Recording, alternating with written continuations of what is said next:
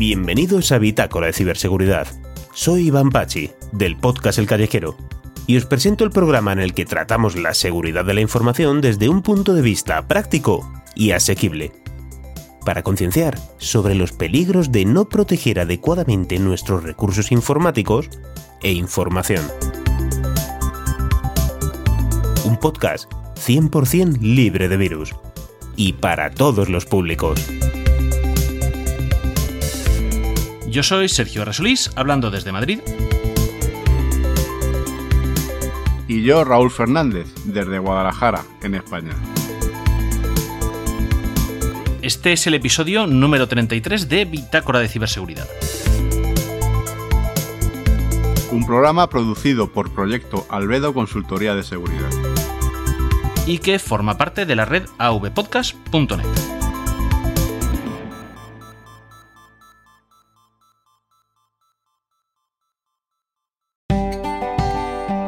Bitácora de Ciberseguridad. Un programa de AV Podcast. Para afrontar con garantías los peligros de Internet. AV Podcast. Tú, eliges qué escuchar.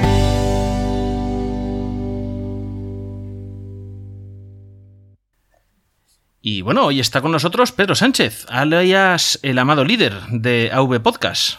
Una reverencia, por favor, el público. Genuflexión, genuflexión, por favor. Que sea genuflexión. Como mínimo, como mínimo. Bueno, podéis escuchar a Pedro, si no lo hacéis ya, en Ya conoces las noticias, Bala Extra, en serie, eso que tengas activo, ¿no? Y en cualquier podcast Sí, en general. cualquiera. Me llaman En hasta, Talks me, me también. llaman hasta gentuza de esta que hace podcast de seguridad de la información. O sea que pff, cualquier sitio. Que bajo Salgo por cualquier ventana. Bueno, hoy no sé si habéis visto el título provisional del episodio, que puede que se queda eh, definitivo, Bundeshack. Suena, Eh, bun- duro. Suena. Suena duro. Eh, Bundes es eh, federal en alemán. Eh, entonces, bueno, es referente a la noticia de la publicación de datos personales de cientos de personalidades públicas en Alemania.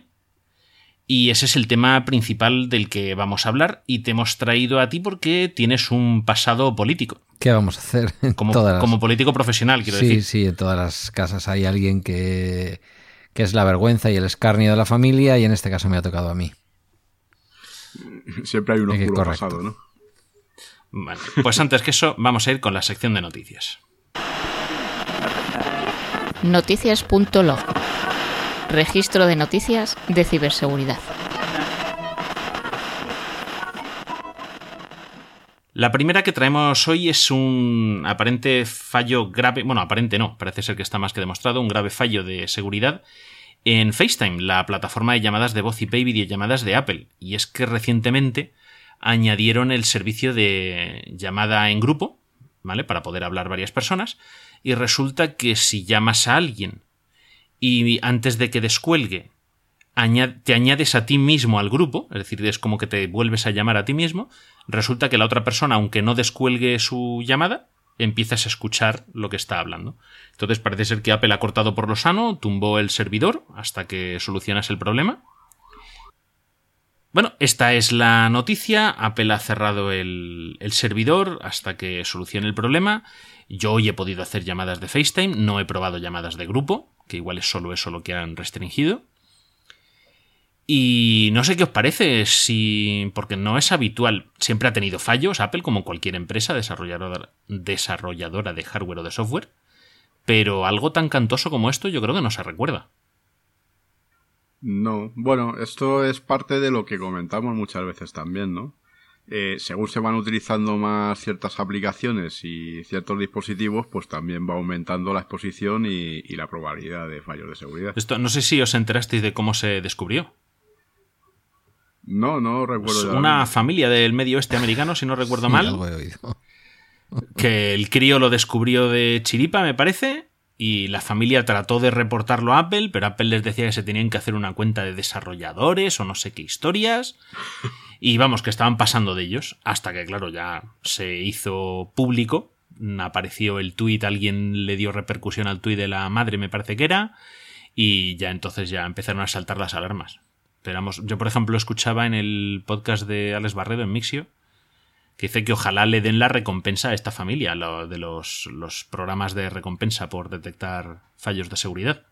Mm. Porque, oye, no serán profesionales del tema, pero son los que lo han descubierto y reportado en primer lugar. A ver, sería curioso que no tuvieran acceso a ningún a ninguna a ningún premio por el hecho de no tener cuenta de desarrollador. De todas maneras, que te pidan cuenta de desarrollador cuando como usuario has descubierto algo es un poco extraño. Yo hice el otro día una antes de todo este jaleo con mi hermana y con Guillermo, que está esta semana en casa de su madre. Y no iba muy fina, la verdad. ¿eh? Eh, al agregar a mi hermana y los tres estábamos en puntos con, en principio, con, fibra con buena cobertura y buena velocidad, no iba muy fina. Cuando leí esto dije, pues igual, eh, además de que no iba muy fina, de que no estaba muy afinado el sistema, además todo esto, ¿no? Es un fallo gordo. Lo que pasa es que, a ver, aclaradme una cosa, chicos, que yo aquí me pierdo un poco, pero alguna vez os he escuchado a vosotros y a alguna otra gente. No es lo mismo un fallo de seguridad de una empresa que se propone o dice proponerse proteger tu privacidad y tu seguridad que, que las empresas que directamente sabemos, ¿no? Que, que están de alguna manera mm, viviendo de nuestros datos. Esto yo creo que también hay que A aclararlo, esta- porque a veces Este falle de seguridad ha sido carne de meme. Porque Sí. hace en el CES pusieron esa Sí. pancarta gigante delante del CES diciendo de nosotros no traficamos con tus datos. Básicamente era lo que querían decir. Claro, pero por, Pero son dos por- por cosas eso distintas. hago este inciso, porque no es lo mismo. Evidentemente es un fallo gordo y si no han atendido a la familia son estúpidos. Pero no es lo mismo.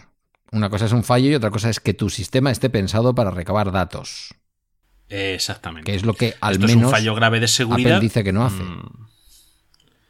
Eh, a ver, hacen lo que hacen, pero hasta donde se sabe lo que hacen es para el servicio que te dan a ti y por el que al fin y al cabo pues te están cobrando a la hora de comprarte sus equipos o de comprar sus servicios.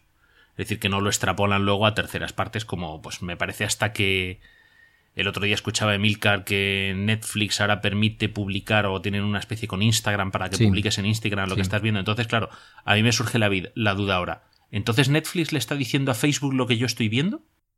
Claro. Porque además me parece que hace poco No leí que sí, aunque yo no lo comparta. Y eso pues me parecería bastante desagradable por parte de Netflix. Pues yo te estoy pagando por ver series, Yo no para que le regales mis gustos. si a está otra Facebook de por, si está Facebook de por medio o la empresa matriz, quiero decir, aunque sea Instagram, eh, no tengo ninguna duda. Bueno, en la siguiente noticia, Raúl, tenemos a Apple y a Facebook. Sí, nos habíamos hecho el firme a propósito este año, a propósito de enmienda de no hablar de Facebook, pero es que nos lo ponen muy difícil. La noticia habla de que Apple ha revocado los certificados de Facebook para aplicaciones corporativas porque estaban siendo utilizados para aplicaciones que se empleaban para recopilar datos de usuarios fuera de la propia corporación. Esto está bastante bien explicado en un hilo de Twitter, que, del cual pondremos el enlace en las notas del programa.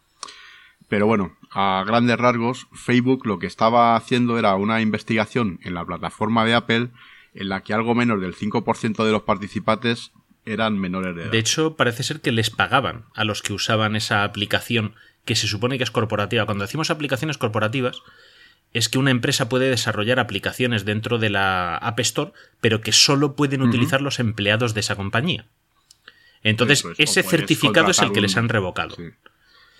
Y luego me he enterado, que no lo, ha- no lo había leído en principio, que una de las aplicaciones afectadas, bueno, que se usó en esta investigación, era, si no recuerdo mal, se llamaba Onavo, que era la VPN esta israelí que compró Facebook supuestamente para proteger Sí. tus conexiones de red, pero básicamente lo que hacías era decirle todo tu tráfico a Facebook. Sí, de esto ya hablamos además en un Exactamente. capítulo, porque esto lo estaba vendiendo desde el punto de vista de la privacidad y realmente lo que hacía es pasar todo el tráfico a través de los servidores de Facebook, efectivamente. Bueno, pues eh, entonces eh, básicamente lo has explicado tú muy bien. Eh, habían usado el programa de desarrollo para empresas que permite desarrollar aplicaciones para uso interno de compañías, pero esto incumple los términos y condiciones de, de Apple porque no habían permitido que personas ajenas a Facebook instalasen la, la Porque aplicación. sí, lo habían permitido, claro, que no deberían haberlo hecho. Sí, habían incumplido los términos de Apple, que son bastante estrictos en este sentido. ¿Mm? Así que bueno, Apple revocó el certificado de Facebook para el Enterprise Developers Program. Aquí viene mi fantástico inglés de todos los capítulos. Developers Program, el Enterprise Developers, Program, el programa de desarrollo para empresas. Menos mal que te tengo a ti, que si no, no sé qué haría por ahí. Esto no significa que se haya expulsado a Facebook de la tienda de aplicaciones de, de Apple, de ellos. Pero es un taque de atención bastante importante. Puesto que nunca antes una empresa del tamaño de Facebook había sido eh, amonestada o castigada de esta manera. Cabe no obstante la posibilidad de que alguien sin importancia le hubiesen eliminado todo, pero al menos se ve que Apple pone ciertos límites. A grandes rasgos, esto no afecta al uso de las aplicaciones habituales de Facebook para el gran público. Solo, en teoría, a las que deberían ser de uso interno, pero han sido usadas fuera de su entorno profesional o de su contexto. Es decir, que Facebook, eh, Messenger de Facebook, WhatsApp, Instagram siguen funcionando sin problemas, pero las aplicaciones internas de la compañía para, pues, para mensajería entre empleados, para probar nuevas aplicaciones, pues esas parece ser que se han ido todas al garete. Así que, queridos amiguitos, tres o cuatro de las aplicaciones que más ralentizan vuestro teléfono siguen estando disponibles. Eh, exactamente. Yo solo tengo una de esas, os imagináis cuál es, la verde. Y en el teléfono sí, las otras, bueno, Instagram nunca he utilizado y Facebook mm, la desinstalé hace ya más de un año y, y vivo la mar de bien. ¿eh? Y WhatsApp la desinstalaría si no fuese porque hay familia a la que no logro convencer de cambiar de tecnología. Sí, nos- fundamentalmente nos obligan las madres al tema de WhatsApp. ¿verdad? pues sí, Qué, qué- qué malos pues sois. sí, pues sí. Sí, Somos, vamos, malérrimos. Bueno, la siguiente es una noticia que fue también un poquito viral, eh, que se hablaba de la publicación de un repositorio con 773 millones de direcciones de correo electrónico. Eh, en la prensa lo veías como un hackeo, un- una brecha de seguridad y... Bueno, parece ser que lo que en realidad ha ocurrido ha sido que alguien ha recopilado de múltiples brechas, algunas conocidas, otras no, pues ha recopilado listas de correos electrónicos y ha recopilado listas de contraseñas. Entonces, eh, a ver, porque lo tengo por aquí. Se habla de 773 millones de, de cuentas de correo y contraseñas, me parece que eran 21 millones de contraseñas distintas las que había en el documento. Mm, un total de. Esto, algo así como un total de. Un billón. de- no, mil millones. Mil millones. 160 millones. A ver, que no sé leer números grandes. 1160 millones de combinaciones de esas contraseñas con esas cuentas de correo electrónico. Pero vamos, parece ser que es una recolección que alguien ha hecho. De hecho, el fichero se llamaba Collection 1, me parece. Collection, eh, Collection 1. Lo sí. que hace temer que pueda haber un Collection 2. Exactamente. La persona que lo ha publicado, que es el autor de la página troyhunt.com, eh, reportó todo el contenido a Have I Been Pound, que ya hemos hablado de, de esta plataforma alguna vez. Y es, bueno, básicamente es un formulario en el que tú puedes poner tu dirección de correo electrónico, o alguna de ellas, y ves si ha estado involucrado en alguna brecha de seguridad. Te dicen en cuáles ha estado, y la recomendación es si ha estado involucrado, simplemente cambia tu contraseña de esa cuenta. No, no tiene más historias. Y eh, tienen una sección específica también para contraseñas. Las ha subido todas porque muchas no estaban en, en brechas anteriores conocidas. Y bueno, pues eh, de las contraseñas os podéis imaginar que las hay las extremadamente débiles, como las que hablábamos en el último episodio de las 100 más usadas de cada año.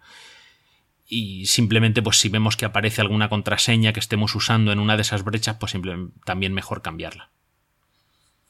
No tiene demasiado más recorrido, os dejaremos el artículo, que es bastante extenso y explica eh, los orígenes reconocidos de los datos, los datos que no estaban publicados antes en la plataforma de Have I Been por qué los ha introducido a pesar de que había datos que ya se conocían.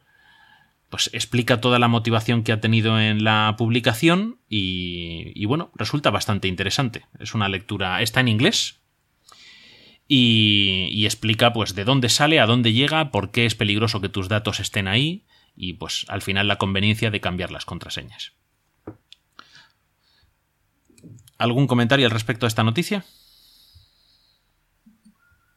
Pues poca, poca cosa. Bueno, esto no es la primera vez ni la última vez que va a pasar. esto es como la vida misma. Es una noticia recurrente todos los años. Periódicamente, pues parecido a lo que, al tema principal del que vamos a hablar hoy. Sí, eso es. Bueno, Raúl, pues la última noticia. Y bueno, vamos a ir con la última noticia. Y es que, bueno, el titular es que 100 millones de apuestas online se han visto expuestas por una base de datos defectuosa. Bueno, esto realmente, eh, la noticia tiene calado porque, porque bueno, eh, afecta al servicio de almacenamiento online o en la nube Elasticsearch, que por lo visto no está aplicando las medidas de seguridad necesarias. En un primer momento, el investigador Justin Payne descubrió que la empresa americana Voipo accidentalmente expuso registros de llamada, datos SMS y credenciales de, de, la empresa precisamente en este servicio, en Elasticsearch. Estoy viendo que publicaron datos de, pero vamos, de los que se han filtrado datos de los usuarios. Nombre, fechas de nacimiento, correos electrónicos. Sí, claro. Lo que es preocupante es que el mismo investigador, una semana después o un par de semanas después, volvió a, informar de que encontró un segundo caché de datos en el mismo servicio que eh, aparece conectado con sitios online de apuestas. Lo preocupante es que eh, se han filtrado o, o han encontrado datos confidenciales como nombres reales, direcciones físicas, números de teléfono, correos electrónicos, fecha de nacimiento, nombre de usuario, balances de cuentas, direcciones IP, información sobre navegadores y sistemas operativos, últimas conexiones y una lista de los juegos a los que se ha puesto. Es decir, prácticamente el catálogo completo del Reglamento General de Protección de Datos, amigos. No solo eso, encontró 108 millones de registros relacionados con apuestas online, depósitos, ganancias y abonos, así como información parcial de las tarjetas de pago, lo cual es mucho más grave todavía. Las casas de apuestas implicadas eh, parece ser que han sido kaunacasino.com, azurcasino.com, acbet.com y viprumcasino.net. Todas ellas eh, web relacionadas con empresas legalmente registradas en Chipre y en el... estamos hablando además de varias filtraciones distintas sobre mismos tipos de datos. Veo que afecta como a unos 57 millones de americanos, de estadounidenses. Que afecta que afecta todo el nexo común es el servicio Elasticsearch, que ya, eh, según este investigador, ya está puesto de manifiesto que, es inseguro desde hace ya tiempo, pero se sigue. Sí, por lo que leo que es porque se usa mal. Pues bueno. Porque se usa mal o porque es inseguro. No he conseguido ahondar mucho más en la noticia. Eh, aunque lo podemos desarrollar eh, un poquito. igual es parecido a, lo que hablamos de los backends que se utilizaban para bases de datos de aplicaciones de Android en el, último episodio, que no es que sea inseguro, pero que la gente le mete la configuración por defecto con todo abierto y... Claro, principalmente se trata, o sea, es una brecha de seguridad. ¿eh? además, el, el, propio investigador lo que nos dice es lo que habíamos hablado antes con el tema de, Apple, con FaceTime. Es decir, que la implicación de Elasticsearch en estos incidentes se debe principalmente a la gran popularidad que ha alcanzado esta herramienta de búsqueda que es de código abierto, que también hay que, hay que, hay que, recordarlo. Esto lo que conlleva es que al ser lo suficientemente popular, pues al final siempre alguien cometerá un error al utilizarlo en materia de, de seguridad. Pues nada, un montón de millones de datos personales mezclados con datos financieros y encima con apuestas. De, empresas. De empresas, ha dicho Raúl, legalmente registradas en Chipre y en el Caribe. Que huele a paraíso fiscal que no veas. Sí, sí, sí, sí. He dicho lo de legalmente registradas. por eso, Veamos, yo aquí lo que, lo que estoy pensando es el paraíso del vendedor de tarjetas de crédito o del denegador de ellas. Claro, eh, este investigador Payne, una de las cosas que le preocupa, aunque parece ser que no se han visto expuestos los, los datos o nadie se ha hecho con ellos, porque, porque fue detectada la vulnerabilidad a tiempo, pero claro, una de las preocupaciones que tienen los investigadores es que las filtraciones eh, probablemente pueden interrelacionarse y servir para atacar a, a, personas. Es que no solo, piensa ¿Eh? no solo para atacar. Piensa, por ejemplo, que tú estás en un banco y te dedicas a decidir si alguien recibe o no recibe créditos. Y ves en esta filtración, eh, pues tienes 57 millones de nombres de personas de Estados Unidos, en este caso, eh, que sabes que son jugadores. A lo mejor incluso puedes Sí, sí. ver cuánto juegan. No, no ya de cantidades, sino de veces. No lo sé, porque depende de los datos que se hayan filtrado. Pero si se han filtrado las apuestas, igual puedes ver hasta cuántas veces juega una persona. Entonces, igual mm, esa persona puede estar viendo limitada su capacidad de recibir crédito por una actividad privada como son las apuestas, que yo no es que esté a favor de las apuestas, ni mucho menos, pero fíjate el cómo puede afectar una cosa a la otra, no sé si me explico. Sin Sí, que te hayan atacado, principio- simplemente es el banco que decide que como eres un apostador, pues no te van a dar una hipoteca Claro. por poner solo un ejemplo de, de las consecuencias que tienen estas filtraciones, no ya que luego alguien te pueda atacar. Pues claro, tú imagínate con todos estos datos, alguien puede montar, montarte un circo para estafarte bastante interesante. Sí, sí, no, y en principio que sea, se, ve, se ve expuesta a información bastante confidencial. Eh, ya digo, o sea, prácticamente es todo el abanico de, de datos de que, de la que habla la normativa de, de seguridad de, de la información. O sea que. Pues nada, como vamos de filtraciones, vamos a pasar a la sección principal, ¿no? Pues sí, ¿eh?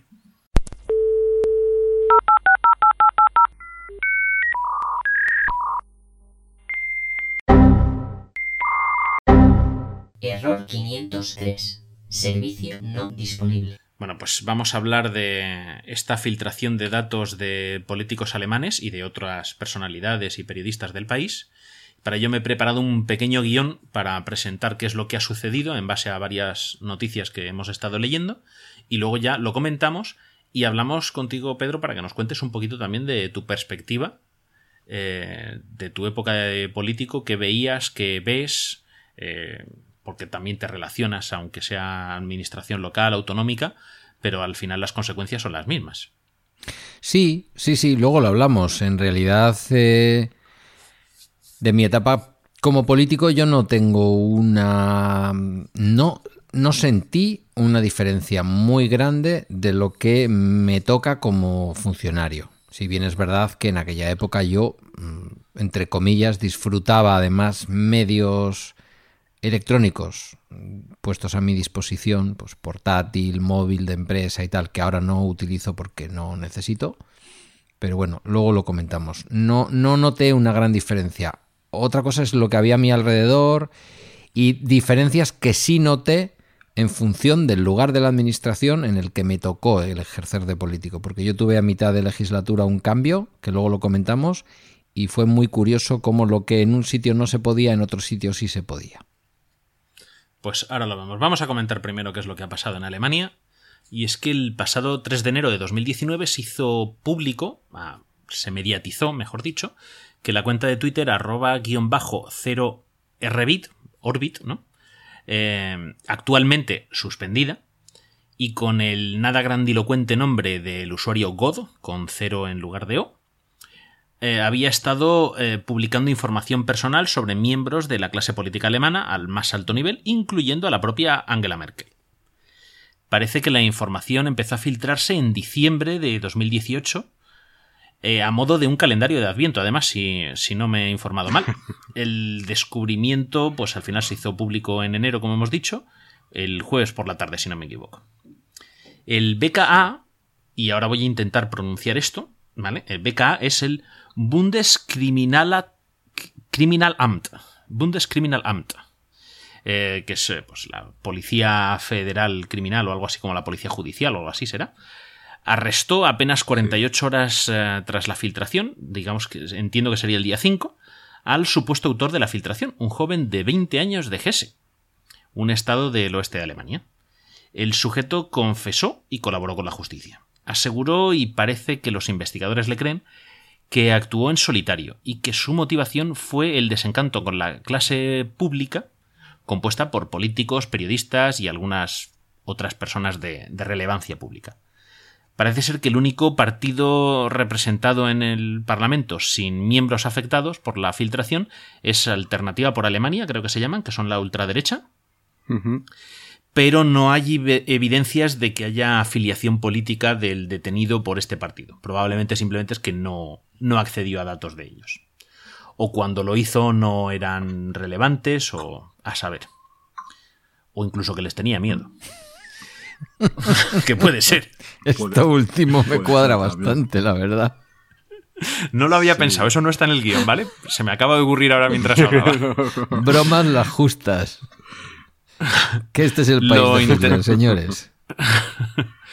Lo interesante de la noticia es la relevancia de las personas afectadas en una potencia mundial como es Alemania.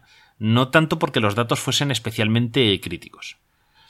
El sospechoso parece que no es un gran especialista en tecnologías de la información, aunque muchos medios se refieran a él como hacker, ¿vale? Lo que pasa es que ya sabemos que tú pones en el titular hacker y, y esto mola mucho más y mucho más clickbait y mucha más atención en la noticia. Por lo que parece, el ataque se desarrolló en base a investigación de fuerte- fuentes abiertas, lo que se conoce como OSINT. Eh, El atacante pues, consiguió contraseñas de cuentas privadas de algunas redes sociales y a partir de ahí pues, fue tirando del hilo. Eh, voy a volver a este punto después, pero al final afectó a unas mil personas, unas 400 son políticos, y entre los datos filtrados, pues hay números de teléfono, del fijo, del móvil, del fax, direcciones de correo electrónico, historiales de pagos, ¿no? De compras electrónicas, números de tarjeta de crédito, carnés de identidad, etc. Estos son los datos que fue consiguiendo. Al final lo que ha hecho ha sido filtrar datos personales de estas personas. Ahora, volvemos a lo mismo de antes, al tema de las contraseñas, que es como empezó el tipo a tirar del hilo se dice mucho, ¿no? El- la frasecita esta de me han hackeado la cuenta de Facebook, vamos a poner. Me han hackeado la cuenta de Twitter. El clásico cuando alguien publica una burrada y luego dice que le han hackeado. Eh, pero vamos, que se dice mucho lo de me han hackeado la cuenta. En realidad lo que se quiere decir en esos casos, no, no- no es lo que se quiere decir, pero es lo que se debería decir, es que han descubierto, por el medio que sea, la contraseña de ese usuario en esa red social o en ese servicio hackear, pues tú imagínate, me han hackeado Facebook.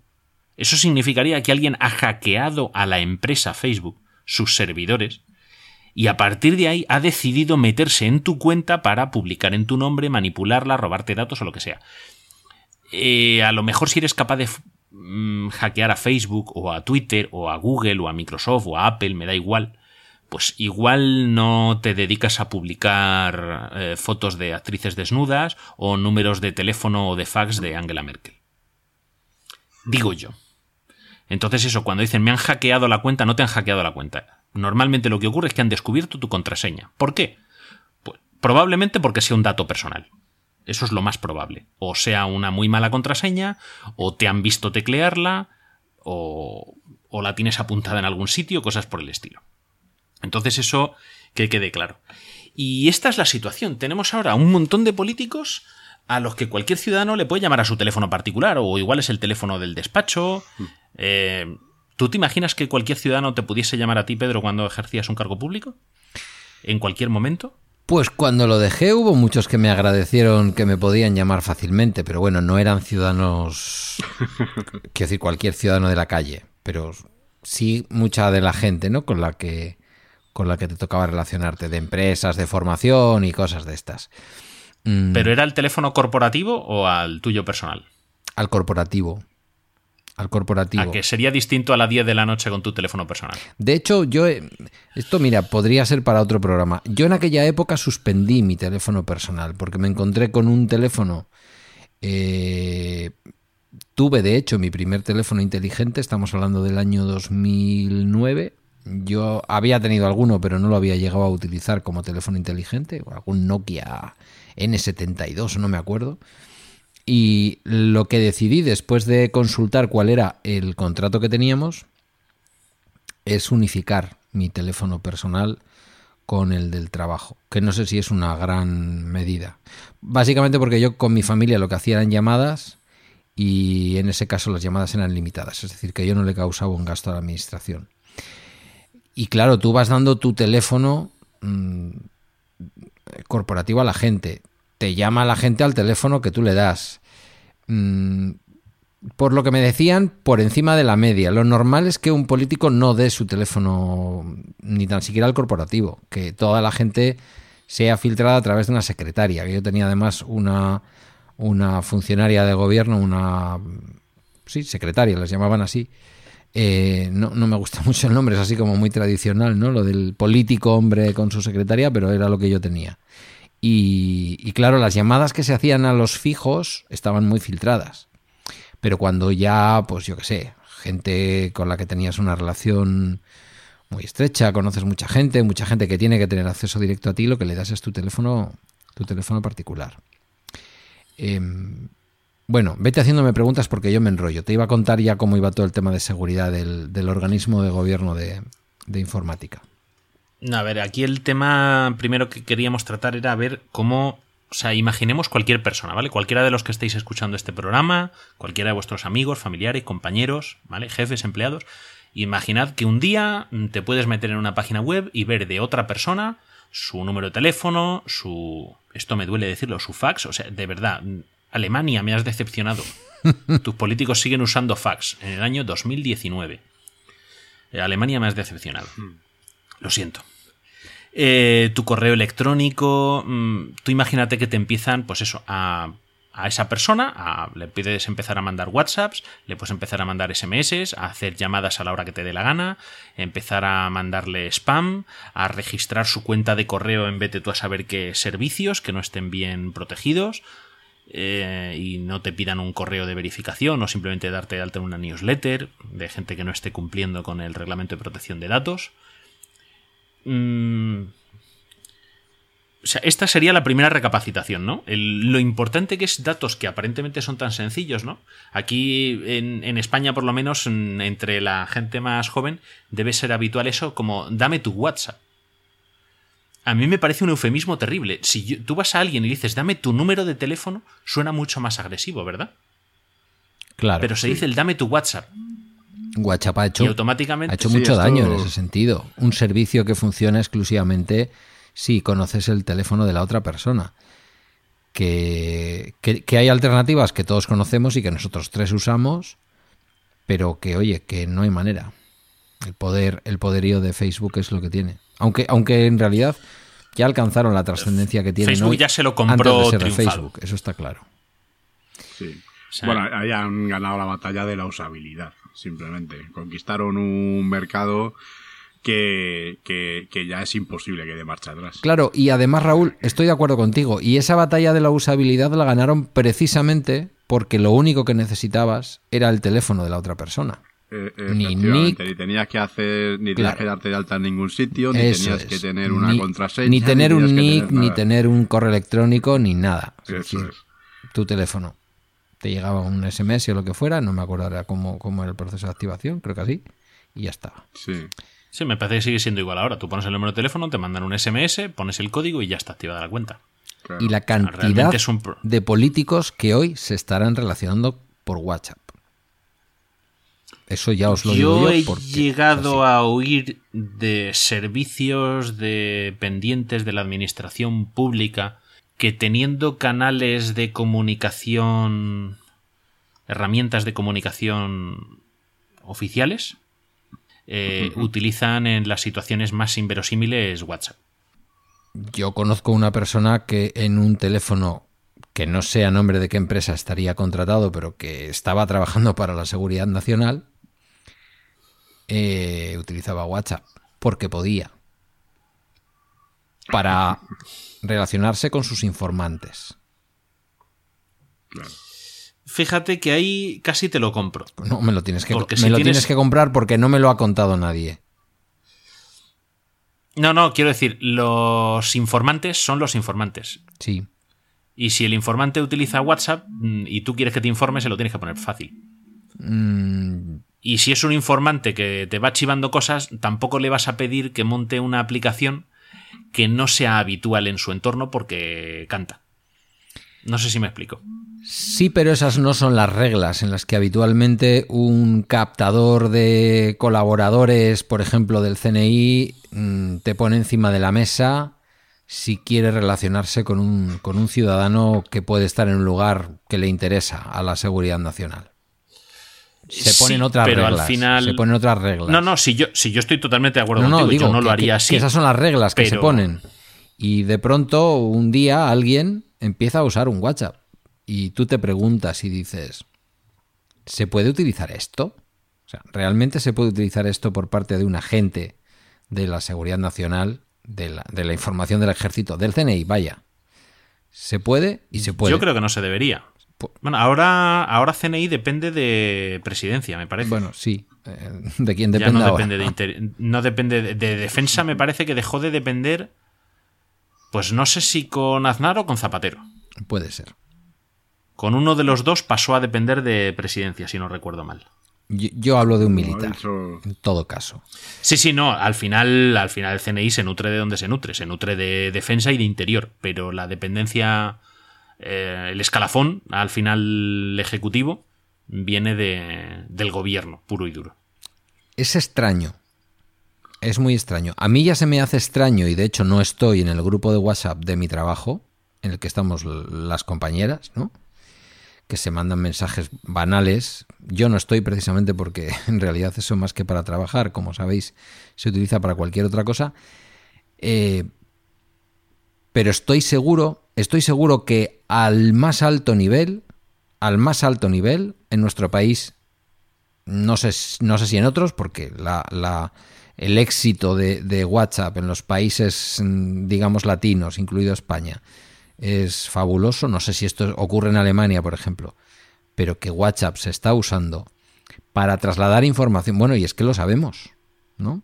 Lo sabemos. Sí, sí, ha ha habido filtraciones y periodistas que han logrado sacar la foto de un, alguien usando el móvil y cosas por el estilo. O sea, WhatsApp se utiliza y ahí muchas veces los propios políticos cuando les ponen el micro delante de la cara lo dicen, no, porque me mandó fulanito un WhatsApp. Claro.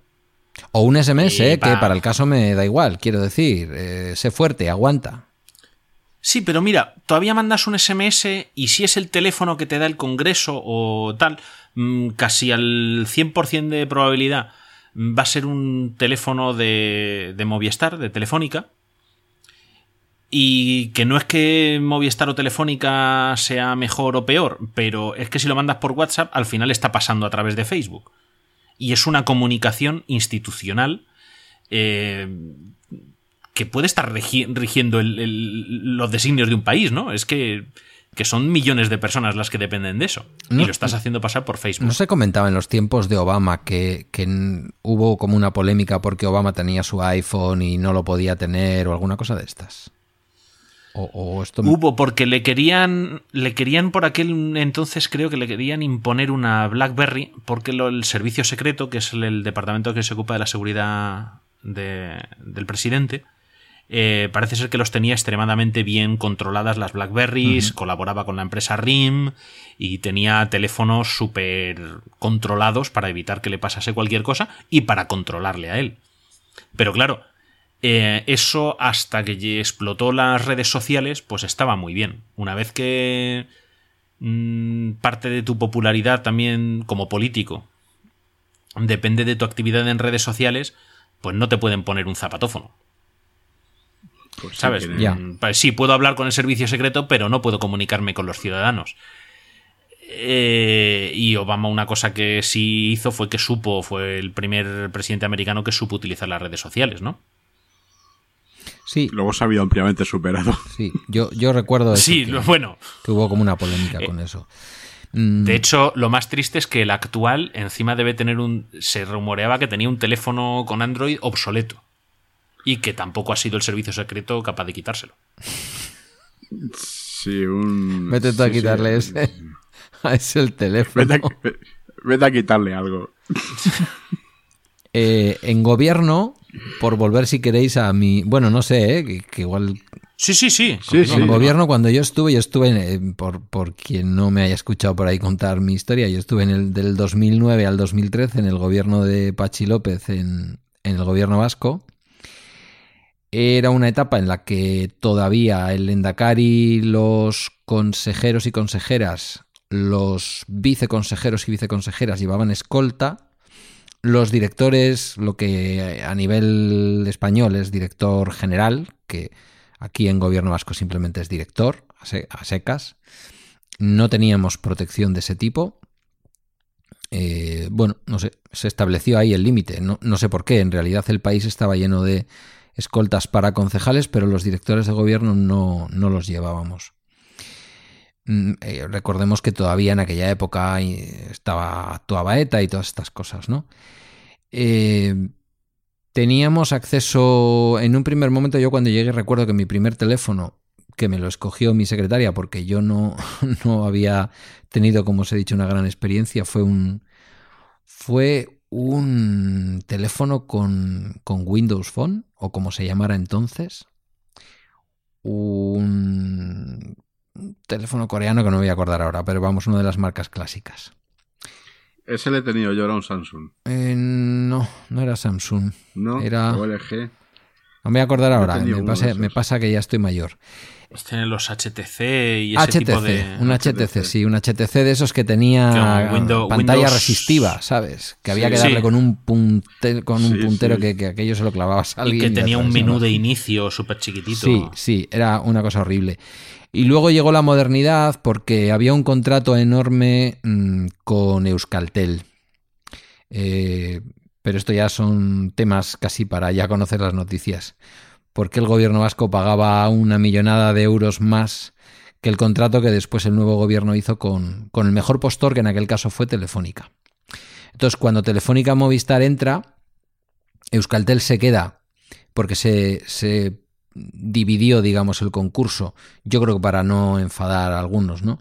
Eh, Euskaltel se quedó con se quedó con las comunicaciones a través de mm, lo que ellos llaman fibra, que en aquel momento era mejor que la tecnología DSL que podía ofrecer Movistar. Y Movistar se llevó todo el tema de la telefonía móvil, que en realidad era la parte del león, no era donde estaba el dinero. Em, y nos ofrecieron a los altos cargos, luego los funcionarios, depende del rango, también tenían derecho a una serie de modelos. A nosotros ya nos ofrecieron el que quiso y nos lo recomendaron encarecidamente porque nos dijeron que iban a abrirnos a todos los altos cargos una red social, pues que nos iban a abrir Facebook, Twitter y tal, para que fuéramos contando lo que íbamos haciendo. Nos eh, recomendaron encarecidamente el iPhone 3GS, que fue mi primer iPhone, de hecho. Yo no le no fui consciente de que tuviera ninguna medida de seguridad el teléfono. A mi servicio pusieron dos cuestiones tecnológicas. Ese iPhone 3GS y un Lenovo ThinkPad de aquellos que son casi irrompibles eh, con un pincho de Movistar. IBM. Esa- sería eso era lo que llevábamos encima. O ya era Lenovo. Eh, Lenovo, sí, ya era Lenovo. Sí, Lenovo. Ya era Lenovo. Eh, Creo eso que era sí. la tecnología que os proporcionaban. Probablemente el ordenador Sí. si tuviese algún antivirus. Pero aparte de eso, yo imagino que eso tú llegabas un día y en tu mesa tenías la caja del portátil y la caja de teléfono. Los portátiles no eran nuevos, fue un gobierno por razones de ideológicas y por la imagen que se quería transmitir y también, por qué no decirlo, porque estábamos en medio de una crisis enorme. Fue un gobierno bastante austero, a pesar de lo que he dicho del iPhone, que entendéis va en el contrato de la telefónica, no es que no lo pagues, pero va en el contrato incluido. Eh, los portátiles, yo no, yo no empecé con un portátil nuevo, no me encontré un portátil en una caja, sino que me entregaron este portátil, primero uno enorme y luego yo pedí uno más chiquito, pero el modelo era el mismo, solo que con pantalla más pequeña, que tenías una dock station en el despacho y se convertía en tu ordenador en el despacho. Y después tú te lo llevabas encima y te servía lo mismo para conectarlo a un proyector donde ibas a dar una conferencia que para venirte a casa y trabajar desde casa lo que fuera, ¿no? ¿Estaba limpito o te lo encontraste con cosas? No, no, no, no. Eh, en este sentido voy a romper una lanza, aunque se hace muy incómodo trabajar así, es como trabajo ahora también en mi puesto de trabajo en el Ayuntamiento de Ermua. Voy a romper una lanza por, en- a favor de EGIE. EGIE es el organismo de informática del gobierno, ¿vale? Una especie de ente autónomo, no recuerdo exactamente cuál es la figura legal. Eh, son funcionarios, ¿eh? pero, pero pues eso, yo creo que es un ente autónomo. Tú no podías instalar nada, absolutamente nada, y cuando digo nada es nada, para todo te pedía eh, la contraseña de la contraseña de, de administrador. Algo de lo que evidentemente al menos un director no se podía zafar. No sé si una consejera como tenía yo o ya el propio Lendakari decía, pues quiero tener aquí el juego de los marcianitos y me lo instaláis. Mm, Sí, pero bueno, fíjate tú la diferencia. Me lo instaláis. Eh, sí, eso es. Claro. Es que es Tú no importante. te o sea, podías esto, instalar un aplauso para absolutamente Egie, nada. me parece que has dicho que se llamaba, ¿no? EGIE, E-J-I-E. Sí, Pues un Eusko Jaurlaritza, porque- informática mm, es de aquí ser. Mm, No sé, la E no sé de qué es. El Servicio de Informática de Gobierno Vasco. Em, no podías instalarte nada. Eso nos llevó a algunos a hacer algo que seguramente vosotros dos como expertos nos recomendáis, que es comprarnos un iPad 2, que se hicieron muy populares en mi entorno, de nuestro propio pecunio, no pagados por el gobierno de ninguna de las maneras, aunque hubo quien lo creyó, y trabajar eh, con el iPad. Pero de ninguna de las maneras el iPad estaba conectado con los sistemas de gobierno. Es decir, que tú ibas ahí con el iPad y tú llevabas tus presentaciones y tus historias, pero de ninguna manera tú tenías la posibilidad de, de conectarte a las cosas de gobierno. Creo que ni tan siquiera de, de poder instalarte, por ejemplo, la aplicación de Outlook o lo que sea, ¿no? Eso Pues- es lo que se llama Bring Your Own Device, ¿no? Es trae tu propio dispositivo. Sí, Y a priori no es ni malo ni bueno. Lo que hay que tener claras son las limitaciones y te las tiene que imponer pues eh, quien sea responsable de la seguridad. En este caso, pues eh, de la ciberseguridad parece ser que GIA. Y dicen, sí, sí, tú puedes conectarte tu iPad y a lo mejor pues te dejamos acceder a tu correo electrónico, pero ya está, al corporativo quiero decir, pero no te dejamos conectarte a otro tipo de servicios internos de la red interna de, en este caso, del gobierno vasco. Claro, fíjate que yo no me podía conectar, y entenderéis que eso desde vuestro punto de vista, por supuesto, es perfecto. Yo no me podía conectar con ese portátil, que ya digo, es un portátil, no, se vendió muchísimo y es un portátil estupendo, con una antena wifi estupenda. Yo no me podía conectar a ningún wifi, a ninguno, absolutamente a ninguno. Es decir, yo llevaba mi pincho. Claro, ¿qué ocurre con el pincho? Pues con el pincho ocurre que te metes en un, eh, yo qué sé, en el cursal a dar una conferencia, a participar en un congreso de no sé qué, a cualquier cosa, y lo normal es que el pincho en aquella época de Movistar, pues eh, no tuviera cobertura. Sí, o no tuviera Y- cobertura o se gastasen muy rápido los datos, pero la política es la correcta. Sí, sí, sí. Sobre eh, todo eso además es por aquel entonces que todavía no estaba, o sea, ya estaba bastante extendido el uso de HTTPS, pero no era como hoy que es prácticamente obligatorio. Sí, pues era una limitación absoluta. Eso fue del 2009 hasta diciembre del 2010. En diciembre del 2010 se produce un cambio en mi, gest- en mi, mi labor política. Yo era director de la, de la dirección, valga la redundancia, de inclusión social de Gobierno Vasco y, eh, bueno, me encargan al llegar a Euskadi la, competencia de políticas activas de empleo, me encargan gestionar dentro de un organismo autónomo como era en aquel momento la Ambide, el Servicio Vasco de Empleo, que se estaba, se acababa de transformar, lo acabábamos de transformar en el Servicio Público de Empleo del País Vasco, porque hasta ese momento Euskadi no tenía la competencia en las políticas activas. Eh, el ente existía, pero era una especie de duplicidad que había creado el gobierno vasco por razones políticas. Mm, me voy de director a ese ente y me encuentro de responsable de informática. Si me estás escuchando, un saludo, Tomás. Eras un tío muy enrollado. Eh, me encuentro que ahí sí me sacan de una caja. Bueno, me, dan un iPhone 4, me dicen que tengo que devolver el 3GS, no me lo puedo llevar de un, de un organismo al otro, porque uno era trabajar directamente para el gobierno y el otro era irme a un ente autónomo. El contrato era distinto, todo era distinto. Me dan un iPhone 4, ya había pasado, pues eso, un año. Y me dan además un Toshiba. Toshiba satélite de estos. mm, Y me dice el tío que me la ha cargado de cositas que yo puedo necesitar y que si necesito cualquier cosa que me la baje.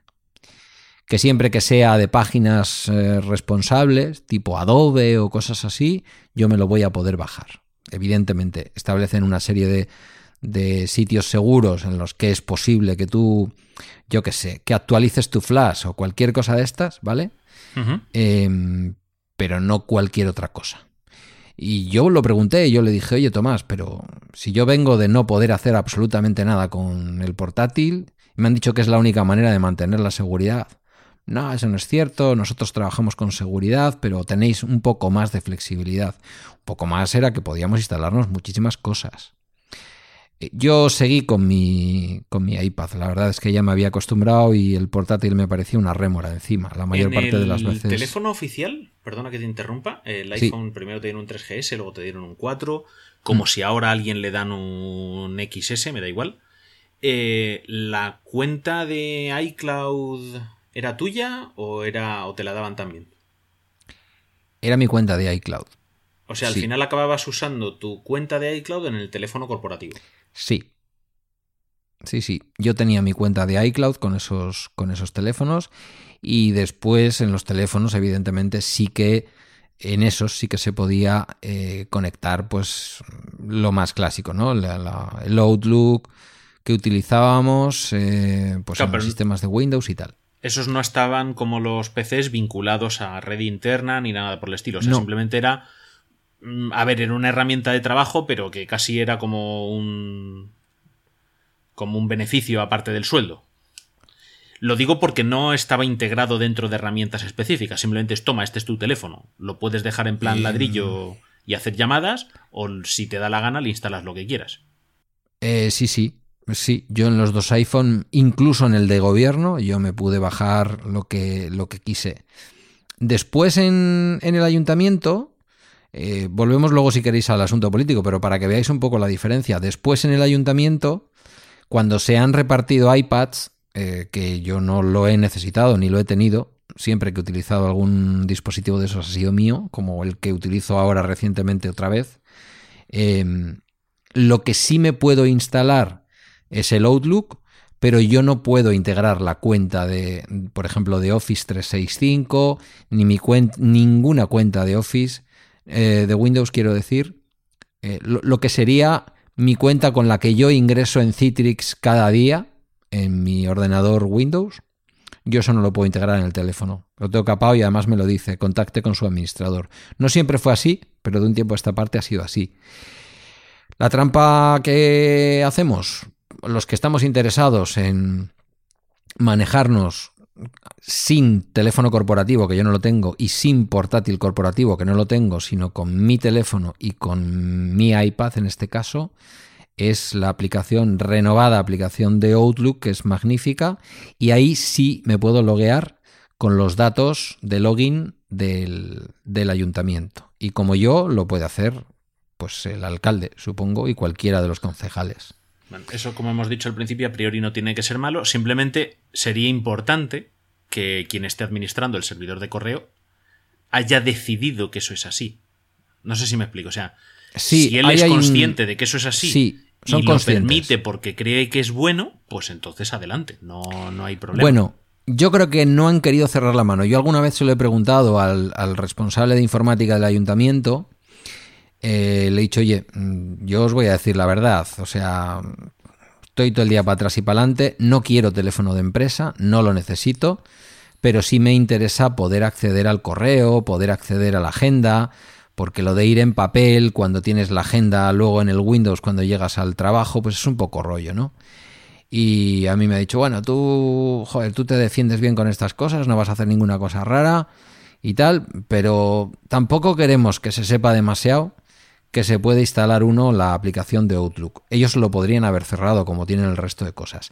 Los iPads, por ejemplo, que se entregaron estaban completamente capados. Era para poder utilizar el Citrix, digamos, en remoto, por punto. decirlo de alguna forma, creo que lo estoy diciendo de forma incorrecta, pero se me entiende Sí. y para poder estar trabajando, si es el caso, desde tu casa, ¿no? Que eso fue algo que en su momento se intentó dar a los directores y tal, pero bueno, ahora se trabaja con portátiles. Y bueno, esos portátiles entran a Citrix de una manera muy, muy concreta, con sus claves, con sus contraseñas y tal.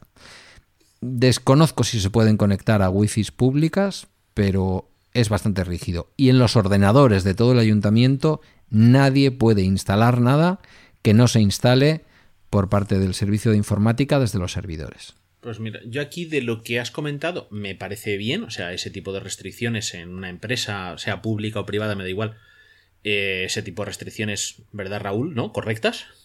Sí, sí, correcto. No dejar que cada uno meta baza donde le dé la gana. Sí, en principio son correctas, claro que sí. Y lo único, digamos, es que mm, puede estar bien, por ejemplo, que os permitan utilizar un dispositivo propio porque os manejáis bien con él, para acceder al correo y la agenda corporativos. Eh, pero, por ejemplo, el tema de te dejo utilizarlo, pero no lo cuentes. Es raro. No parece una directiva apropiada. O sea, ahí realmente lo que te tendrían que decir era o te lo habilito para tu cuenta o te creo una credencial especial para tu cuenta y fírmame aquí, que estas son las normas de uso. Claro. Que eso es lo que normalmente no ocurre en ningún sitio. Sí, efectivamente. Eso además es el caballo de batalla que tenemos nosotros ahora en algunos sitios, ¿no? Que tú tienes que hacer a la gente consciente y responsable de las herramientas que le proporcionas. Tienes que hacerles corresponsables. Eh, corresponsables. Yo alguna vez he preguntado por Twitter, creo que mm, a Ramírez y le pregunté también creo que a José Luis Hurtado, cuando ellos llevan sus Macs o llevan sus iPads y tal a, a educación, por ejemplo, que ellos los- lo mencionan mucho en sus podcasts, ¿no? cómo lo hacían. Y creo que José Manuel me dijo que, o los dos o ambos, que lo que tienes que hacer es declarar el dispositivo y que a partir de ahí lo puedes utilizar. Yo reconozco, por ejemplo, llevo un par de días que mm, he vuelto a utilizar el iPad, pero quería utilizarlo dándole un sentido. Hoy lo ha terminado de adquirir por completo porque he visto la manera en que la aplicación de Outlook la puedo conectar con, con aplicaciones mías de gestión de tareas. Pero fijaros que yo estoy consiguiendo enviarme, por ejemplo, un correo electrónico que me entra de trabajo a mi aplicación de Things, que es mía personal, para convertirlo en una tarea pendiente. Claro, y, el- y ahora la cuestión es, Things cumple los parámetros de seguridad. Entonces, Mm, no ese es el sé. tipo de derivadas que van ocurriendo.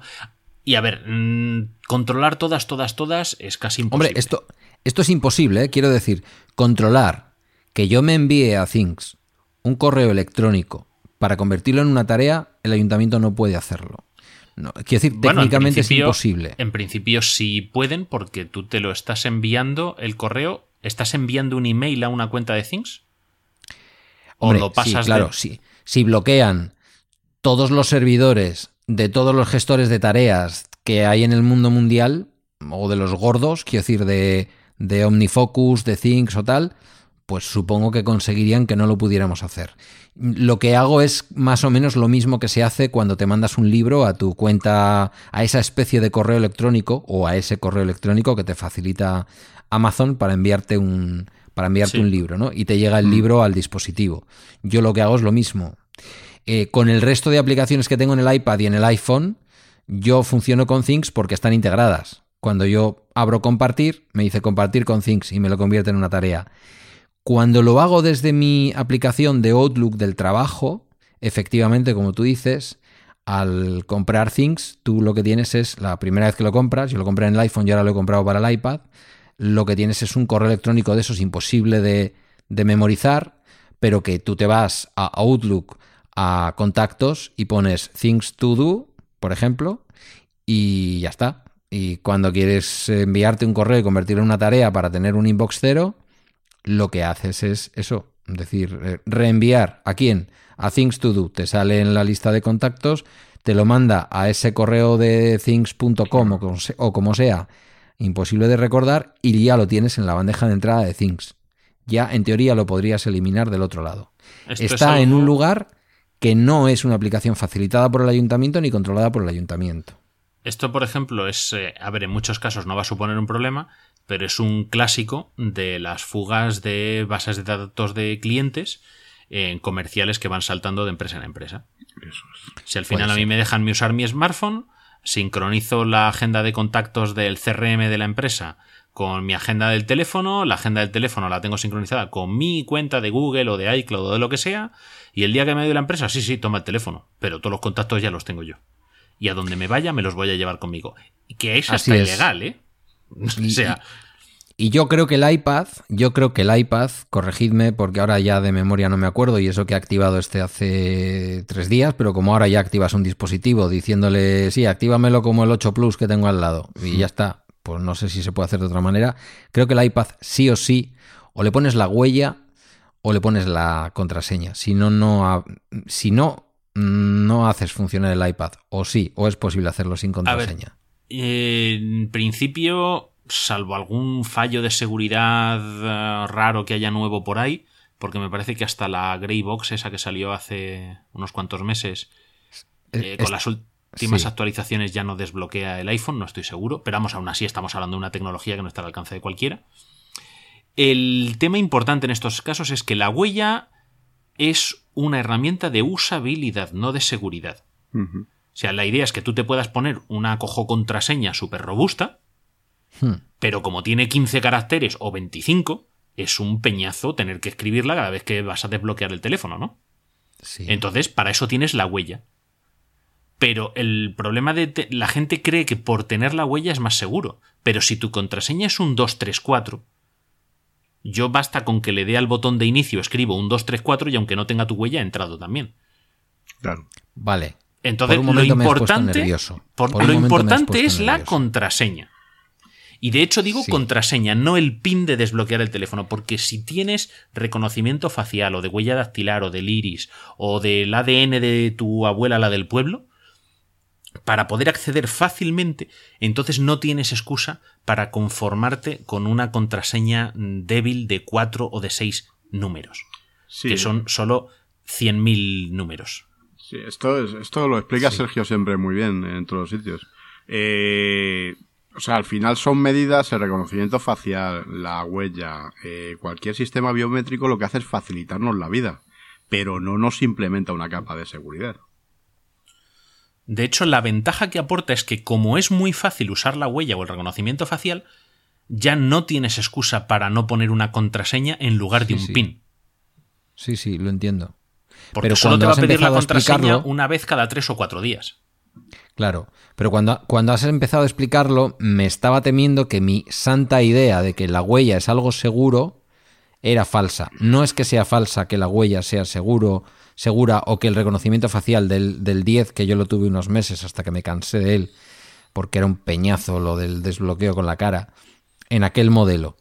Eh, no es que sea inseguro, es que si la alternativa que pones a eso es una contraseña de cuatro dígitos, Mm, Quiero decir, si tú refuerzas todas las ventanas de tu casa, pero tu puerta se abre fácilmente, pues evidentemente nadie va a intentar entrar por las ventanas. Ese es el caso. Esto es como poner dos Vale. cerraduras a una misma puerta y que abriendo cualquiera de las dos se abra la puerta. En una pones una llave de seguridad y en la otra pones una llave de las Sí, que sí. se abre con ganzúa. Y, Sí, sí. y yo en mi dispositivo he conseguido desbloquearlo con una huella que no estaba registrada.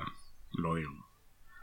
Entonces, yo, por Ya. ejemplo, tengo doble factor de autentificación. Es decir, las aplicaciones que son más críticas hay que entrar con la contraseña aparte aparte de la huella. Es decir, porque a muchas aplicaciones, eso también es cierto, muchas aplicaciones también le puedes poner, incluso aunque tengas el teléfono desbloqueado o la tablet, me da igual, puedes ponerle a la aplicación contraseña. Entonces, incluso si dejas el teléfono encendido y te das la vuelta y alguien te lo coge y evita que se bloquee, si quiere acceder a esa aplicación, va a estar protegida por contraseña. Entonces, para documentos críticos, eh, pues realmente ahora no sé si tanto Android como iOS te permite poner desde el sistema operativo una contraseña a una aplicación, pero muchas aplicaciones sí ellas mismas permiten tener contraseña. Yo, yo compré una aplicación que es muy baratita en Android y funciona muy bien. Ahí, eh, por ejemplo, eh, me parece que es Huawei, eh, viene ya una aplicación suya que te permite ese, ese Sí. doble factor. Sí, sí, Huawei tiene ese doble factor, sí. Pero vamos, yo compré una muy baratita, me costó un euro y medio me parece y funciona muy bien, no me acuerdo ahora cómo se llama exactamente, pero vamos, que funciona muy, muy bien. Lo que pasa es que mm, no quiero ser despectivo con ninguna nacionalidad, ¿eh? por favor, que nadie lo interprete así. Lo Sí, que pasa pero es que Huawei lo- viene de donde viene. Los de Huawei lo hacen muy a lo chino, es decir, que al mismo tiempo que te permiten bloquear por contraseña, eh, yo lo digo porque he tenido un P9 bastante tiempo, mm, te permiten entrar mm, o bloquear con contraseña el acceso a una aplicación, es en el mismo momento en que metieron esa innovación, metieron la innovación de que pudieras tener algunas eh, aplicaciones duplicadas. Y entonces aquello sonaba no tanto a seguridad de cara a terceros, sino más bien a seguridad dentro de tu propia casa. A que si alguien venía a buscar qué tenías escrito en el WhatsApp, primero no diera con el WhatsApp que tú estabas utilizando para vete tú a saber qué tropelías, eh, infidelidades o problemas, y que además le pudieras poner una contraseña. A mí me resultó muy curioso porque me pareció muy evidente. Sí, No sí. sé si es que en China tienen un índice muy, muy alto de este tipo de cosas, ¿no? Nada, eso tratándose del, del partido único, estoy seguro de que el que active esa funcionalidad eh, tiene un flag rojo en ese contador de puntos de ciudadanía que está implementando el gobierno chino. Bueno, nosotros teníamos un chiste, eh, espero que no escuche este podcast, el ínclito, el susodicho. Teníamos un consejero de interior, que no voy a nombrar, pero que vamos, tampoco hace falta ser muy listo, porque fue un nombre muy conocido. Eh, estamos, hablando del, estamos hablando del momento en el que se derrota de verdad a ETA, entonces es un tío que, que salió en los medios de comunicación. Y, y siempre decíamos, eh, ojo, por este teléfono nos estará escuchando XXX. Pero en algún momento que nos daban algún pin también hacíamos la gracia, ¿no? Oye, y, aquí, y esto me lleva a otra cosa que creo que no traíais en el guion, pero que también es interesante, ¿no? Es decir, cuando estás en un cargo de esos, eh, tan importante es la seguridad de los aparatitos como la propia seguridad de la vida de cada día. Y no me estoy refiriendo ahora en este caso a lo que había en aquel momento de terrorismo y estas historias, ¿no? Sí. Sino a que te ibas a un sitio a comer. eh, no es por salvar el culo, pero es verdad que fuimos también, esto fue noticia en los periódicos, fuimos el gobierno que más utilizaba el comedor de los trabajadores de, del Aqua, de la sede del gobierno. Eh, pero bueno, evidentemente siempre había un momento en el que tenías que ir a comer fuera, a un restaurante, una comida de trabajo, con quien fuera, ¿no? Mm, a mí me llamaba la atención el nivel de tranquilidad, habiendo villarejos por el mundo, el nivel de tranquilidad con el que se estaban decidiendo cosas y, y debatiendo cosas en una mesa de, De un restaurante. de sí. un restaurante que a veces, a veces, pues en sitios en donde ibas igual más a menudo, siempre tenían un típico reservadito, ¿verdad? Pero a veces Ese no. tipo de cosas mira, me has hecho recordar, mm, porque es un tema que, que voy a sacar después. Eh, si no recuerdo mal, la última vez que ETA mató a un guardia civil fue en Francia, ¿no? Sí. Eh, a un guardia civil, no. Los dos. dos últimos guardias asesinados fueron en Mallorca, que de hecho fueron las dos últimas víctimas de ETA en España, si no me equivoco. La última no fue el de... Ahora me estoy equivocando, el de Barajas. El, el último asesinado de ETA fue el gendarme francés, Ah, bueno, sí. Claro, sí, sí. Sí, y, pero- las, y las dos últimas víctimas de ETA en territorio español fueron dos guardias civiles jóvenes, si no recuerdo mal, en Mallorca en verano, que generó bastante historia porque no se sabía si los etarras habían o no salido de las islas. Y el anteúltimo fue un policía nacional en el municipio de Arrigorriaga, pero en un barrio de Arrigorriaga que es eh, prácticamente ya término municipal de Bilbao, conecta con, con un barrio muy populoso de Bilbao, que, que le pusieron una bomba a Lapa. Un policía nacional. ¿Y, ¿Y cómo fue estos que mataron en Francia? Que fue porque les oyeron hablar en el restaurante. Esos estás hablando de los guardias civiles desarmados Sí, por razones de, cooperación internacional. Extraña. O sea, en- extrañas razones de cooperación internacional, la Guardia Civil tenía que entrar desarmada en Francia. Eh, en Capretón es el correcto. asesinato y de dos les en escucharon hablar en un restaurante de carretera, me parece. Sí, Y a raíz de aquello, por la conversación, por la forma en la que hablaban, les identificaron como guardias civiles y les ejecutaron en el coche después. Si no recuerdo mal. en cierta manera, bueno, se cuentan varias, eh, se cuentan varias historias sobre ese asesinato terrible. Hay una película complicada de ver, es un documental grabado con teleobjetivo, sin diálogos, solamente se ve todo lo que ocurre desde lejos. No recuerdo ni el nombre de la película ni el director, pero fue una película desde el punto de vista técnico muy curiosa, muy peculiar y desde el punto de vista del mensaje muy, muy certero, muy adecuado. Eh, en realidad se dice que se, que se conocían. Quiero decir, lo que ocurría al otro lado de la frontera era muy curioso, ¿no? Era como, como Roma Chita Aperta o como la Lisboa de la Segunda Guerra Mundial. Ahí tenemos un experto en historia que me corrija si me equivoco. Sí, Sí, un se poquito producía- Casablanca también y este tipo de. Claro, se producían sitios convivencias entre. Eran ciudades abiertas eh, en donde había guerra, pero no había guerra. No sé exactamente en base a qué cosas ocurrían este tipo de historias. Entonces, ¿qué ocurría en el País Vasco francés? Que de alguna manera, y aunque es verdad que años A, que se había roto ya el santuario Etarra, eh, pues determinados comandos y determinados eh, militantes de ETA eh, pues circulaban. Era absolutamente lógico que ocurriera, no era nada achacable a falta de colaboración de los franceses ni nada por el estilo, sino que verdaderamente en algunos momentos tampoco a la policía y a la Guardia Civil y a la Archancha les interesaban esas detenciones porque se estaban haciendo seguimientos eh, para hacer otro tipo de cosas mayores, ¿no? Eh, mientras que los otros también estaban preparando otro tipo de cosas mayores, claro, evidentemente con ese riesgo que siempre se corre en este tipo de situaciones. Y yo creo que, pues como James Bond, con la típica chica rusa, ¿no? Eh, Sí. Que tienen sus escenas, digamos, de cama, pero que los dos saben quién es el otro.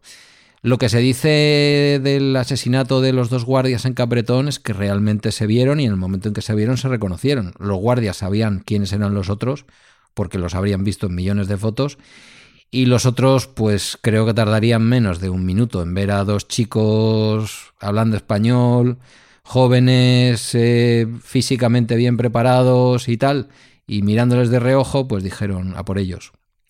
No sé, Dios sabe lo que ocurriría. Bueno, Al lo que- final lo que es- ocurrió, lo- ya, ya sabemos, los mataron, pero... Yo lo que sacaba el tema era por lo que decías tú de las comidas de restaurante. No sé si os acordáis, Sí. también son famosos en la Segunda Guerra Mundial los pósters de que hablar más de la cuenta mm, cuesta vidas. Sí, Sí, claro. Sí, sí, sí, sí, son clásicos. Son Son clásicos. clásicos y además los hicieron en todos los bandos porque nunca sabes quién puede estar escuchando y a lo mejor tú solo estás comentando con tu prima, la del pueblo, la carta que te mandó tu hermano que está en el frente. Claro. Hombre, dentro del, Evidentemente. dentro del Mm. espionaje clásico es un clásico los espionajes que poniendo un micrófono o lo que sea donde sabes que se va a comer precisamente para una conversación de estas que comentaba Pedro. Puede ser política o puede ser de negocios, por ejemplo, donde se reúnen un grupo de banqueros. Que se lo digan ahora al famosa, las famosas historias de Villarejo con Claro. y compañía. Yo, yo he sacado a Villarejo a posta, eh, quiero decir, era, era muy consciente que quería hablaros de Villarejo, porque estamos hablando de todo esto, a la gente le llama mucho la atención, pero lo verdaderamente escandaloso ocurrido en los últimos años en Europa en cuanto a espionaje a políticos es el señor Villarejo, con una grabadora, quiero decir, que con cualquier teléfono en medio de una comida. A este Bueno. punto es al que yo más o menos te quería llevar con esta conversación y por lo que te hemos invitado.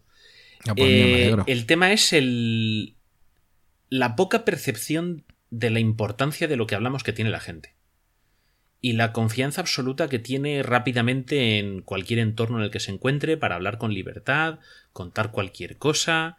eh, pues como hablábamos antes en la conversación de dame tu WhatsApp, que suena mucho menos agresivo que dame tu teléfono. Mm, Entonces la gente se desinhibe muy rápidamente y acabas comprometiendo eh, información que en algunos casos puede ser mm, de vida o muerte. Yo me imagino que habría muchas conversaciones que no se tendrían, por ejemplo, en los años duros de la ETA. Yo recuerdo la frase de mm, los hijos de policías y guardias civiles eran hijos de funcionarios y punto. Y era el eufemismo que todo el mundo entendía. el, jefe, el comandante de puesto de la Guardia Civil de aquí, de Galdácano, al que yo visité por primera vez en una fiesta del Pilar, mm, pues no sé, sería el año 95, que fui yo concejal del 95 al 99, que me decía el hombre que no había ido a visitarle ningún político en los últimos 20 años, ni a decirles hola. Estaban ahí metidos detrás de un, detrás de un murete que luego se hizo mayor porque habían sufrido dos o tres ataques. Eh, este era funcionario de correos en su barrio de Bilbao. Era funcionario de correos. O sea, además tenía la, la historia mejor preparada y todo. Era, ya especificaba de que era funcionario. Bueno, tú sabes que la mentira está en los detalles. Sí, la yo credibilidad de, la mentira Tarantino. está en que tú funcionario de qué? Espera que lo voy a pensar. No, no, yo soy funcionario de correos.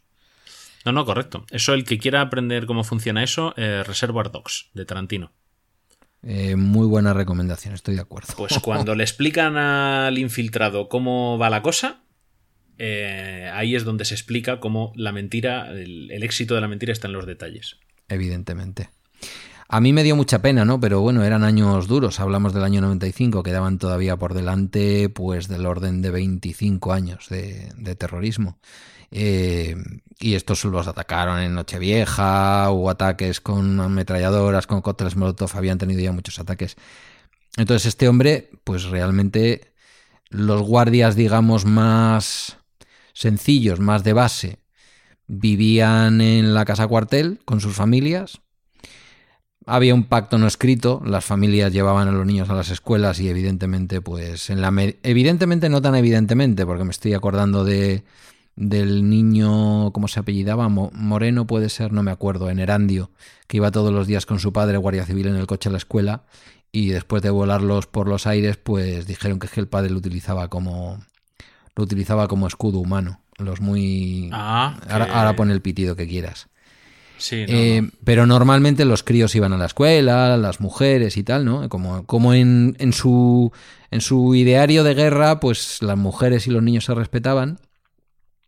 Pero en el momento en que algunos solteros llegaban, por ejemplo, porque es que mi barrio de Galdácano estaba muy cerca, y sigo estando muy cerca de la casa cuartel.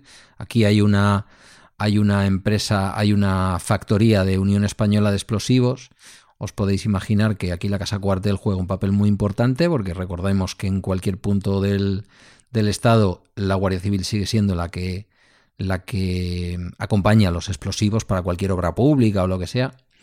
Entonces, el trabajo que en el pueblo había dependía de que se pudiera transportar explosivos y de que se pudiera transportar explosivos. Eh, eso era posible porque había Guardia Civil en el pueblo Quiero decir que no era ninguna fuerza de ocupación, que estaban aquí currando para la empresa esta, ¿no? Uh -huh. eh, en el momento en que llegaban solteros, porque la casa cuartel estaba sobresaturada y buscaban un pisito fuera, pues ya las cosas se complicaban. Y, y, hubo, de hecho, bueno, pues en este caso no fue un guardia, fue un policía nacional, pero le asesinaron. Porque pensaba el hombre que podía ir libremente a echar la partida como cualquier vecino del pueblo.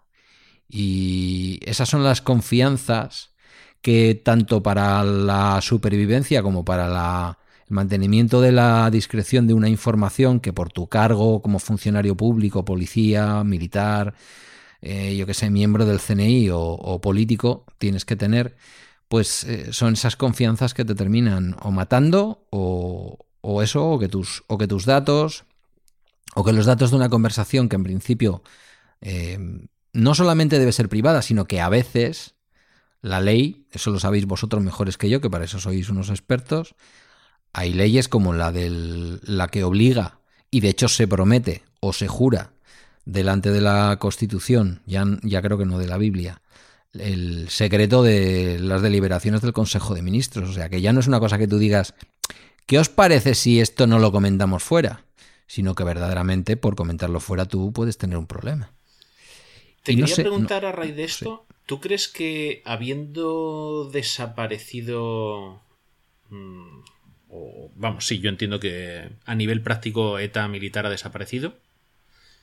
Eh, ¿Tú crees que los políticos se han relajado y se protegen menos ahora? Porque, a ver, eh, entiendo que la información antes quizá la cuidaban incluso más que los políticos, los empresarios, a los que les enviaban cartas con datos e información personal Sí. suyos y de su familia para Sí. cobrarles el impuesto. ¿Pero tú crees que los políticos se han relajado? ¿Hablamos desde el punto de vista de la seguridad de la información o desde el punto de vista de la seguridad personal? Eh, en principio, la seguridad de la información al final afecta a la personal. Como ahora no temen que nadie vaya detrás de ellos con un arma, eh, es más posible que filtren información personal, pero también profesional, de sus cargos o... ¿Tú crees que ha habido una relajación por, por parte de, de los profesionales de la política?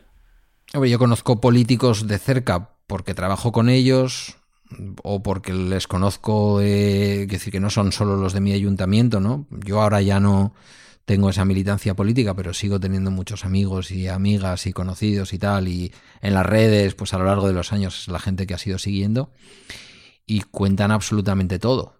Es normal. La política hoy en día, no nos olvidemos, es fundamentalmente marketing, mostrar lo que estás haciendo, la causa con la que te solidarizas o el puente que vas a inaugurar mañana.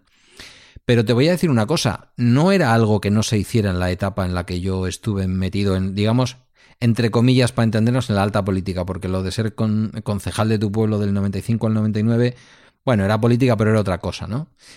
Eh, yo no llegué ahí a manejar grandes datos ni grandes historias.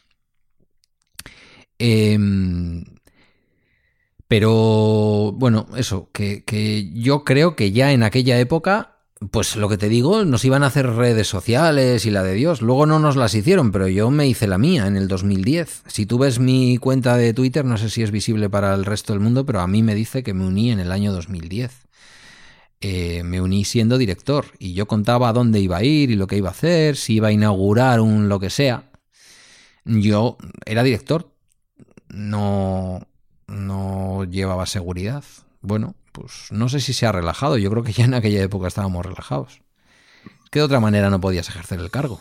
No, no, no, a ver, hay, hay, cosas que tienes que contar y hay cosas que tienes que exponer, pero no se me da la impresión, por ejemplo, fue famoso un, creo que fue ministro de Interior con Rajoy, si no me equivoco, que se dejó olvidado un par de veces el iPad que le entregaba el gobierno en algún restaurante, eh, y claro, a ver, se supone que desde ahí estaba operando con temas de interior.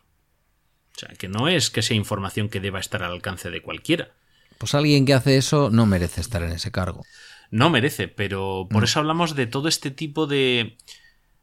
O sea, a ver, la pregunta eh, va por dos casos, por dos vías. Una es la concienciación propia de su propia seguridad de estas personalidades y otra es si crees que hay algún tipo de concienciación profesional de lo importante que es lo que es, con lo que están jugando. O sea, no están fabricando carcasas para móviles. Yo no lo mm. creo. Yo creo que no se le da la suficiente. Creo, ¿eh? Al nivel que yo conozco. Yo ahora no conozco a ningún ministro. Bueno, miento. Eh, conozco no es que seamos amigos ni nada, pero conozco y además eh, por muchos motivos. Su hermana me metió en política, fue una de las personas que me metió en política y la conocí, coincidí mucho porque yo fui director de la formación profesional para el empleo en Lambide y ella era la consejera de educación eh, del gobierno vasco, la, actual portavoz del, gobierno de España. Em, mm, ¿Cuál era la pregunta, Sergio? Concienciación. Si tú crees que. No. Que piensan realmente, porque luego si se les llena la boca.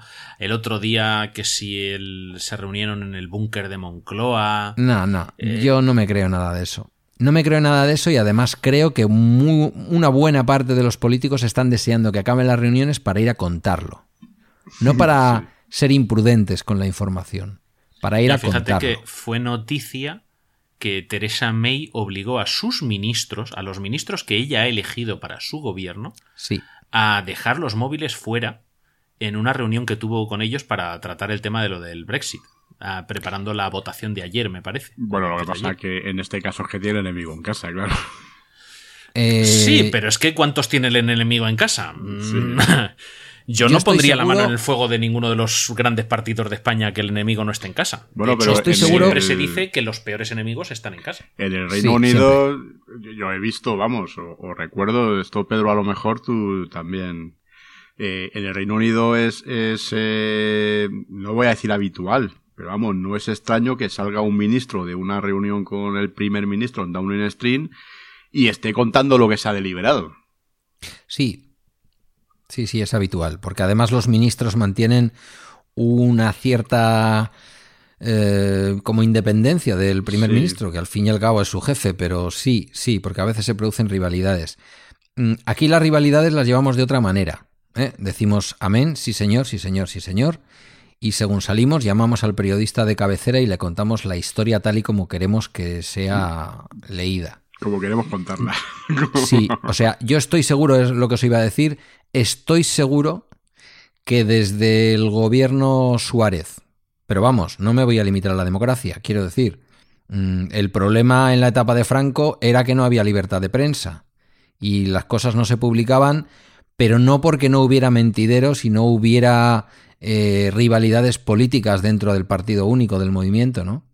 Ya desde entonces hasta el día de hoy, incluido el gobierno actual, estoy seguro que no ha habido uno solo en la historia de, en esta historia al menos de España, al menos en los 50 años que yo tengo de vida, que no se hayan salido del Consejo de Ministros, hayan cogido la promesa de cumplir con el secreto de las deliberaciones y se hayan ido donde su periodista de cabecera a contarles eh, lo que se ha deliberado y fíjate tú esta lo que está diciendo y el otro lo que ha dicho. Vamos, Claro. estoy seguro.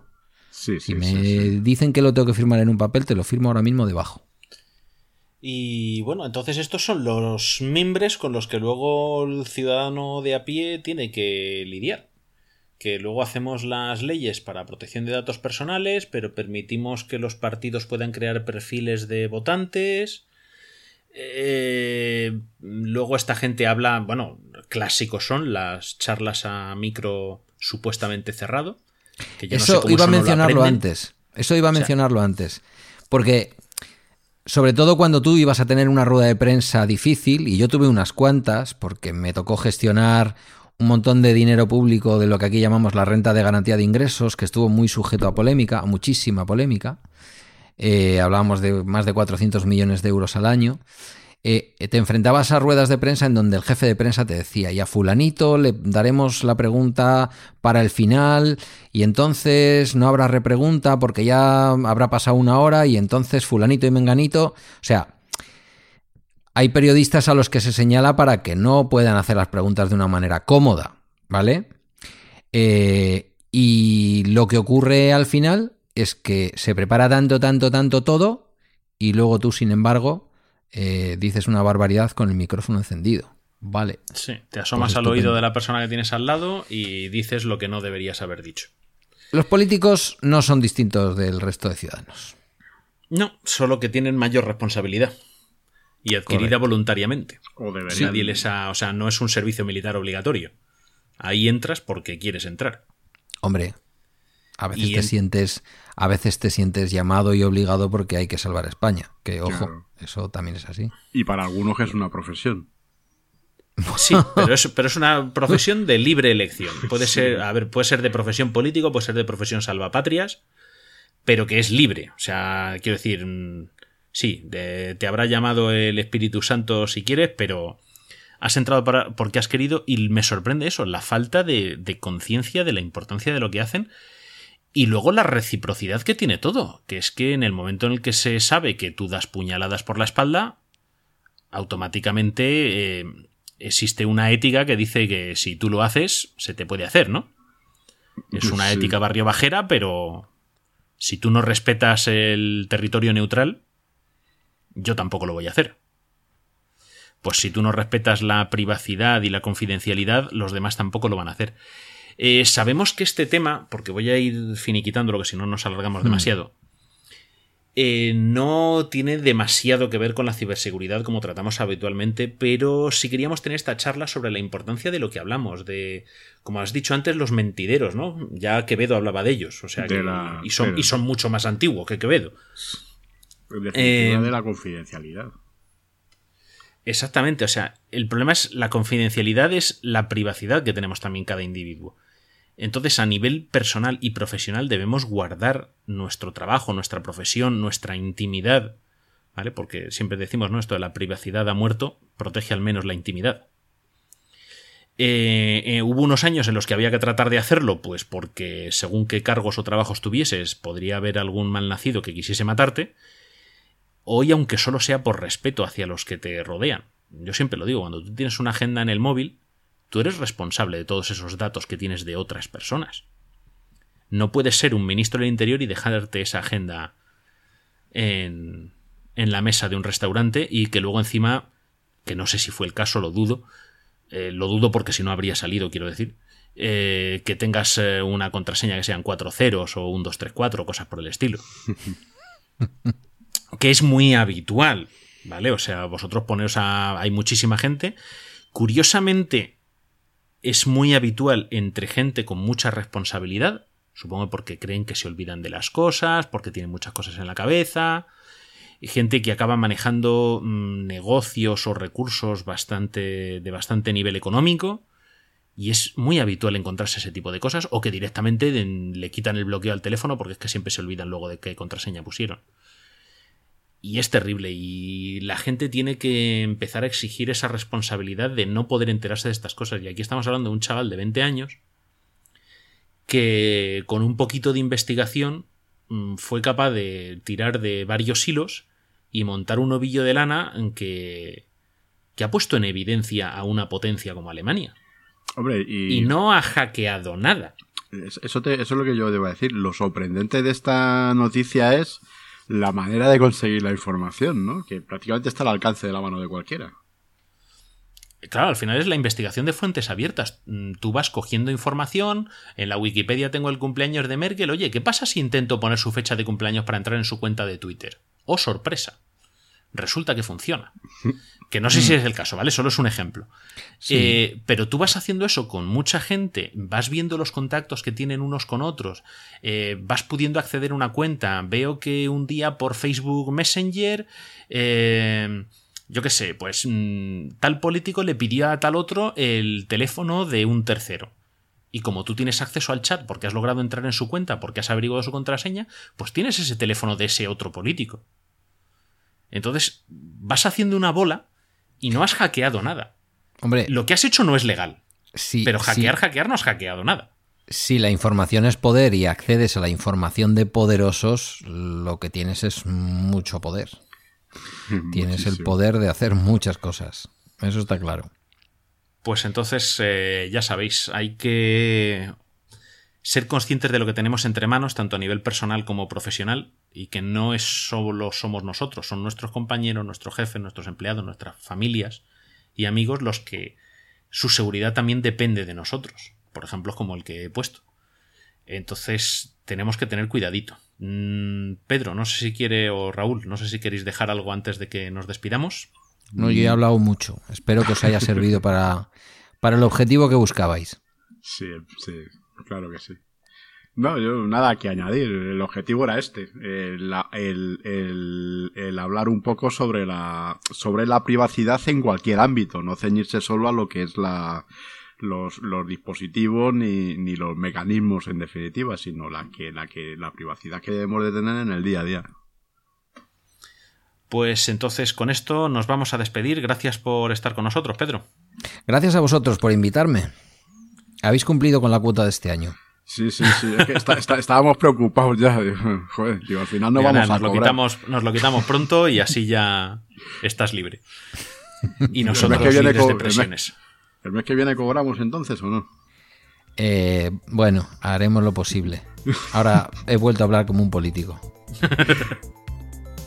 Estamos trabajando en ello. Eso es. Estamos trabajando en ello. Bueno, si queréis contactar con nosotros podéis escribirnos a ciberseguridad.avpodcast.net Por Facebook, bitácora de ciberseguridad.com. eh, barra Facebook. En Twitter como arroba vitaciber.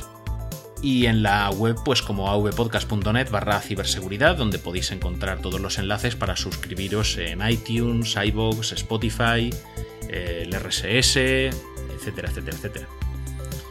Así que esto es todo. Nos vemos el mes que, el mes que viene. Nos oímos el mes que viene. Y muchas gracias por la escucha. Muchas gracias a todos. Adiós. Adiós.